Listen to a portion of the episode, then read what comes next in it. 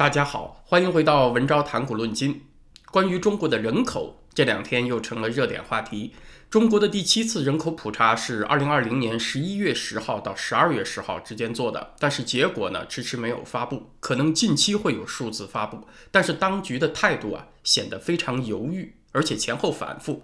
从四月下旬开始呢，陆陆续续有些信号透露出来。呃，估计呢也是当局故意让它透露出来的，让社会有所准备。就是一些城市的信息显示啊，二零二零年新生人口下降的幅度非常大，北京的降幅是最大的。二零二零年的新生人口比二零一九年下降了百分之二十四点三啊，降了差不多四分之一。山东威海次之是降了百分之十六点三。四月二十八号，英国金融时报引述了内线人士的话说，这次人口普查显示，中国的人口总数跌破了十四亿了。呃，那这就是六十年以来，一九六二年大饥荒缓解以来首次出现负增长。那么以后呢，就不能再说我们十四亿中国人民怎么怎么样了啊，以后可能得说十三亿。但是呢，金融时报这个消息出来以后，国家统计局第二天又出来辟谣了，说中国人口啊还在持续增长的。官媒也承认。拐点是会到，但是二零二零年人口还在持续增长，可能这个人口负增长的拐点会在二零二二年才会到吧？啊，又推翻了头一天的说法，这就说明在中共政府内部呢，也存在一些不同意见，有人放风，那又有人呢否认这个放风。关于中国的人口数字呢，看来当局正在进行呃拿捏分寸的舆论操作吧。首先，它是允许一部分城市二零二零年人口出生大幅度下降这个数字先被放出来，给社会打打预防针啊。这个人口增长的拐点啊，这个负增长就会到来了。但是呢，回过头又不承认二零二零年人口已经跌破十四亿了。但是呢，又给自己留了一个后手，就是说可能会在几年以后出现负增长。其实呢，也就是像切香肠一样，把一件事实。分段释放出来做舆论上的缓冲，那我估计呢，真的到了二零二二年，官方的语气呢也会是估计啊，人口出现了负增长的曲线，呃，死亡人口超过了新出生的人口。但至于这个中国人口总数到底是多少呢？呃，要一个比较确切的数字，还得等到下一次人口普查二零三零年了，从而呢，就让社会逐步接受、逐步消化。人口红利消失这个事实啊，所以他在拿捏分寸的过程中呢，有的时候也有反复。头一天刚放风，第二天又出来否认。那么中国到底有多少人口？这是一个重大的国情数字。为什么当局就不能够大大方方的拿出来让全体中国人民知情呢？那这就是我们今天要分析的话题。这里涉及到几方面的问题啊。第一，就是中国人口跌破十四亿。假如这个消息是通过人口普查结果的方式来发布的话，啊，那就板上钉钉了，它就成了一个基本事实了，就不再是什么专家预测呀、根据模型测算之类的话了，它就不再有转圜的余地了。它一旦成为一个基本事实，接下来一件事情就是，跟人口有关的政策立刻就需要转变。那老百姓最关心的当然就是养老危机嘛，人口减少是新生人口下降造成的，那必然的老龄化就会加速到来。那接近五十岁的人呢，估计都会担心啊，我以后老了怎么办呢？养老金够不够维生啊？相应，人们马上就会对养老体制的双轨制不满程度急剧升高。啊，中国的养老体制虽然说二零一五年号称开始并轨，原来是机关事业单位一套办法啊，企业单位职工一套办法。虽然说二零一五年开始所谓的并轨进程，这个机关和事业单位职工也开始加入社保了，但其实呢，它是以二零一四年为界的，就是在公务员这个体系是以二零一四年为界的。二零一四年以后成为公务员的新人。是执行与企业一样的养老金制度。至于二零一四年以前，呃，加入公务员队伍的人呢，仍然享有原来体制的很多好处，所以这并不算真正的并轨。而且并轨以后啊，这个体制内的人也比企业职工养老更有保障，因为他有职业年金这一项。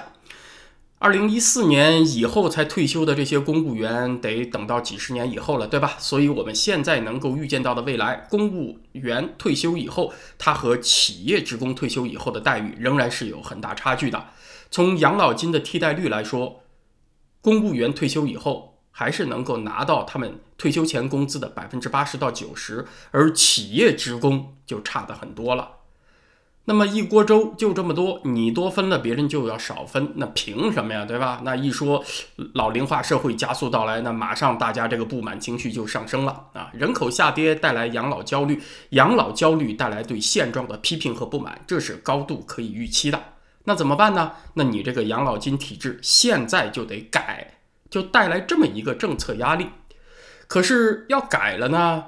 那那些现在吃公家饭的、给党办事的公务员又不高兴了，所以呢，中共他就不想现在面临这个尴尬处境，面临这个压力，他是想尽量把压力分散到以后的若干年，逐步消化。那他现在就不能够马上承认人口跌破了十四亿这个事实，是这样一个逻辑关系。另外，也有一项压力是和政策有关的，就是为了弥补养老金的不足，除了延迟退休之外呢，那免不了羊毛出在羊身上嘛，就要提高企业和个人养老金交费的比例。然而，在这个疫情压力之下，为了刺激经济，是需要给企业减轻负担的。你如果把这个养老金交费负担又加重的话，企业怎么办呢？啊，企业就只好少雇人，这不就抑制了就业吗？或者更加九九六压榨员工，那也抑制了消费。如果你是把个人这头这缴费比例提高上来。那人们就更不愿意去生娃了，对吧？收入减少了，人口掉得更厉害，同时也抑制消费，所以横竖啊都没有解套的出路。唯一的一条路呢，就是抢在养老危机全面爆发之前，你把这个经济增速再拉上去啊，把这个经济总量再扩大，就业消费再拉起来。那唯一剩下的就是赌时间这条路。那现在就不能够去填养老金这个窟窿，得卯足劲儿再把经济冲上去。也就现在不能够承认人口跌破十四亿这件事情，不能让这个养老焦虑变成一个特别大的压力，成为一个眼下就要去解决的危机。除此之外，还有一个焦虑啊，就是人口数量它是宏观经济的基本数据，人口负增长意味着什么呢？就意味着人口红利这个东西不在了，你就别再拿人口红利说事儿了。现在红利变红字啊，就是变成人口赤字了。那么这样一来的话，外国投资者评估机构就都会调低对于中国经济的信心嘛？那国际投资者就要考虑了，我以后是不是还要在中国投资呢？啊，也许把投资转到人口增长更有前景的印度去更好呢？啊，那里是未来十年、二十年更有朝气的市场啊，或者是转到东南亚去，是不是更好呢？人口下降，消费萎缩，那自然。中国市场最牛这个概念也就要消退了，那这个后果就非常严重了啊。另外呢，这个计划生育啊，其实是一胎化政策，它是从一九七零年代末就开始实施的所谓基本国策嘛。你承认人口下跌的话，马上就会指责声四起，大家就会质问为什么这个一胎化政策迟迟得不到废除呢？那你这就涉及到怎么评价。基本国策的问题了啊！只要你一评价一质疑啊，这个习近平就得皱眉头了，这就说明党不正确不伟大了嘛，就动摇了党的权威。总之呢，就是人口下跌这么一个简简单单的事实啊，国民都应该了解的基本国情，就扯出了这么多顾虑，就是当下不能够那么大大方方的承认。既然谈到了一胎化这个基本国策，咱们今天就来妄议妄议啊，来评价一番。一个常见的辩解啊，这也是在普通中国人当中很常见的，就是一九七零年代末，中国人口都逼近十亿了，不限制生育能行吗？资源不够用啊！啊，你们光说生育是人权人权的，人多到没有地方住了，没有东西吃了，还有个鬼的人权呢？啊，这是一个常见的辩解。那咱们今天呢，就从两个角度来看待所谓人口过剩问题。我前几年呢看过一段视频啊，就是中国有一个农村的小伙子，他就用萝卜、南瓜做成各种乐器，就自制了一个瓜果蔬菜版的乐团，还像模像样的吹奏表演。还有中国农民自行复原三国时期木牛流马的，甚至还有中国农民自己手工造出潜水艇的。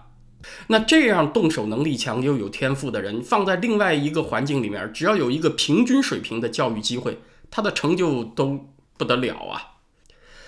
可见呢，啊，在中国，哪怕是一个卖菜的农民，那也是藏龙卧虎啊。但藏龙卧虎，只要是藏，那对社会的价值就很有限。但是那是社会的问题，不是他的问题。而拥有各类天赋的人是从哪儿来的呢？啊，其实也没有那么复杂。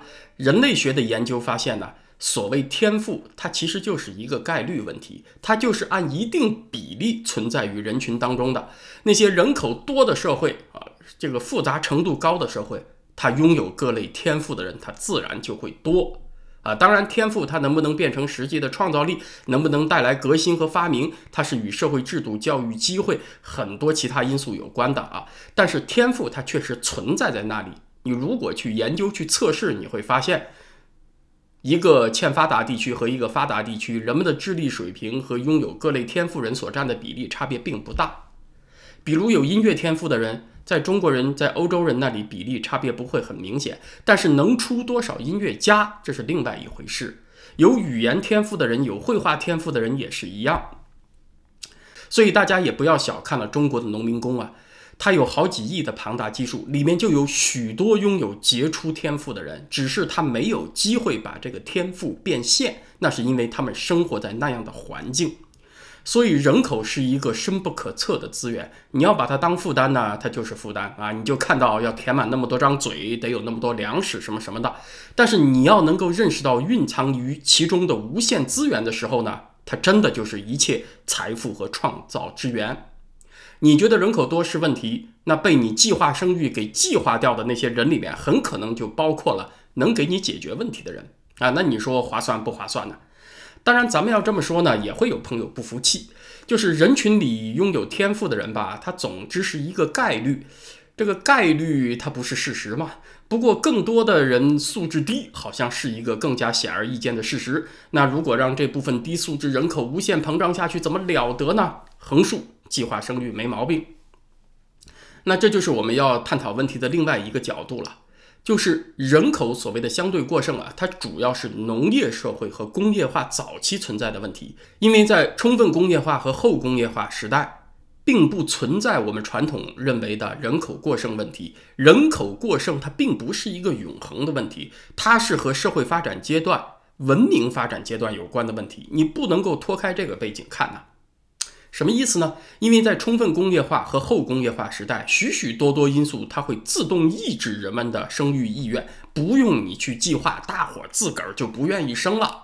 首先呢，就是妇女受教育程度越高，生育意愿越低，同时生育年龄也会推迟，这个特别好理解啊。你说这个女性都上大学了，你让她就窝在家里面生孩子带娃，她也不乐意。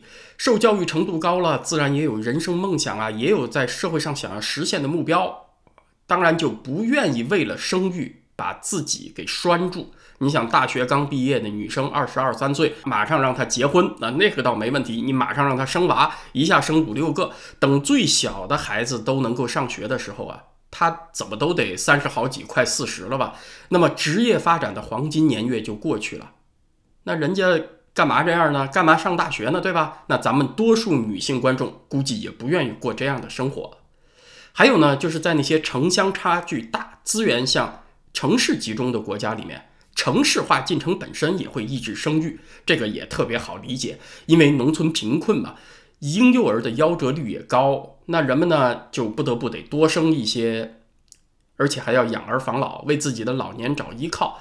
那人口流向像医疗资源、教育资源都比较有优势的城市以后呢，那这种顾虑就减弱了，自然生育意愿也就降低。也确实呢，城市房价高，养儿成本高，人们也不想多生。就是关于这个女性受教育和生育率之间的关系，从上个世纪八十年代就不断有研究报告证实。所以中国的一胎化政策其实它是有充分的时间来修正的，但是就一直没有修正。所以那种认为人口这么多不一胎化怎么办的人啊，就是典型的我们几次谈到过的线性思维，他是从现在画一条延长线到未来。认为未来就是现在的延续，它就是这种思维。可是你要知道，这个文明进展到不同阶段以后，所有因素都跟着变了。你原来的问题，它自动就不是问题了。所以这样的人呢，咱们只能说，如果你一直不懂得尊重人、认可人的潜力，这会是一个大问题。而且你一直这么僵化，不从事实出发来纠正错误，这会是一个大问题。这两点不改，可比什么人口爆炸要难办得多了。今天的时事话题呢，咱们聊到这儿。明天星期六，在会员网站文招点 ca 上是硅谷引工带来的话题，从一九九二年洛杉矶暴动。韩国裔移民捍卫家园，来谈当下的美国左派运动这个话题呢？以前发表过上集，明天是下集。正好最近有一条消息被披露出来，就说这个黑命贵运动的发起人之一 Carlos 啊，这么一个人在白人高档社区买房，啊，就被一些人评价为是美国版的嘴上很爱黑人，但是身体很诚实，向白人靠拢的这么一件事。那这件事情要属实的话啊，那好在美国房产交易信息都是公开可查的。如果是属实的话，那就是双重背叛啊！首先，Carlos 自称是训练有素的马克思主义者，那你怎么跑到富人区去和资产阶级混在一块儿了呢？去过资产阶级生活去了呢？啊，你首先就是背叛了无产阶级兄弟。其次呢，你跑去白人区生活，又是离开了黑人区嘛，又是背叛了自己的同胞。所以，这种虚伪化、嘴上一套、身体很诚实的现状啊，是全世界左派运动的一个现状。明天硅谷引工来聊这个话题。那在这个频道文昭谈股论金，咱们下个星期一再见。祝大家周末愉快，谢谢大家。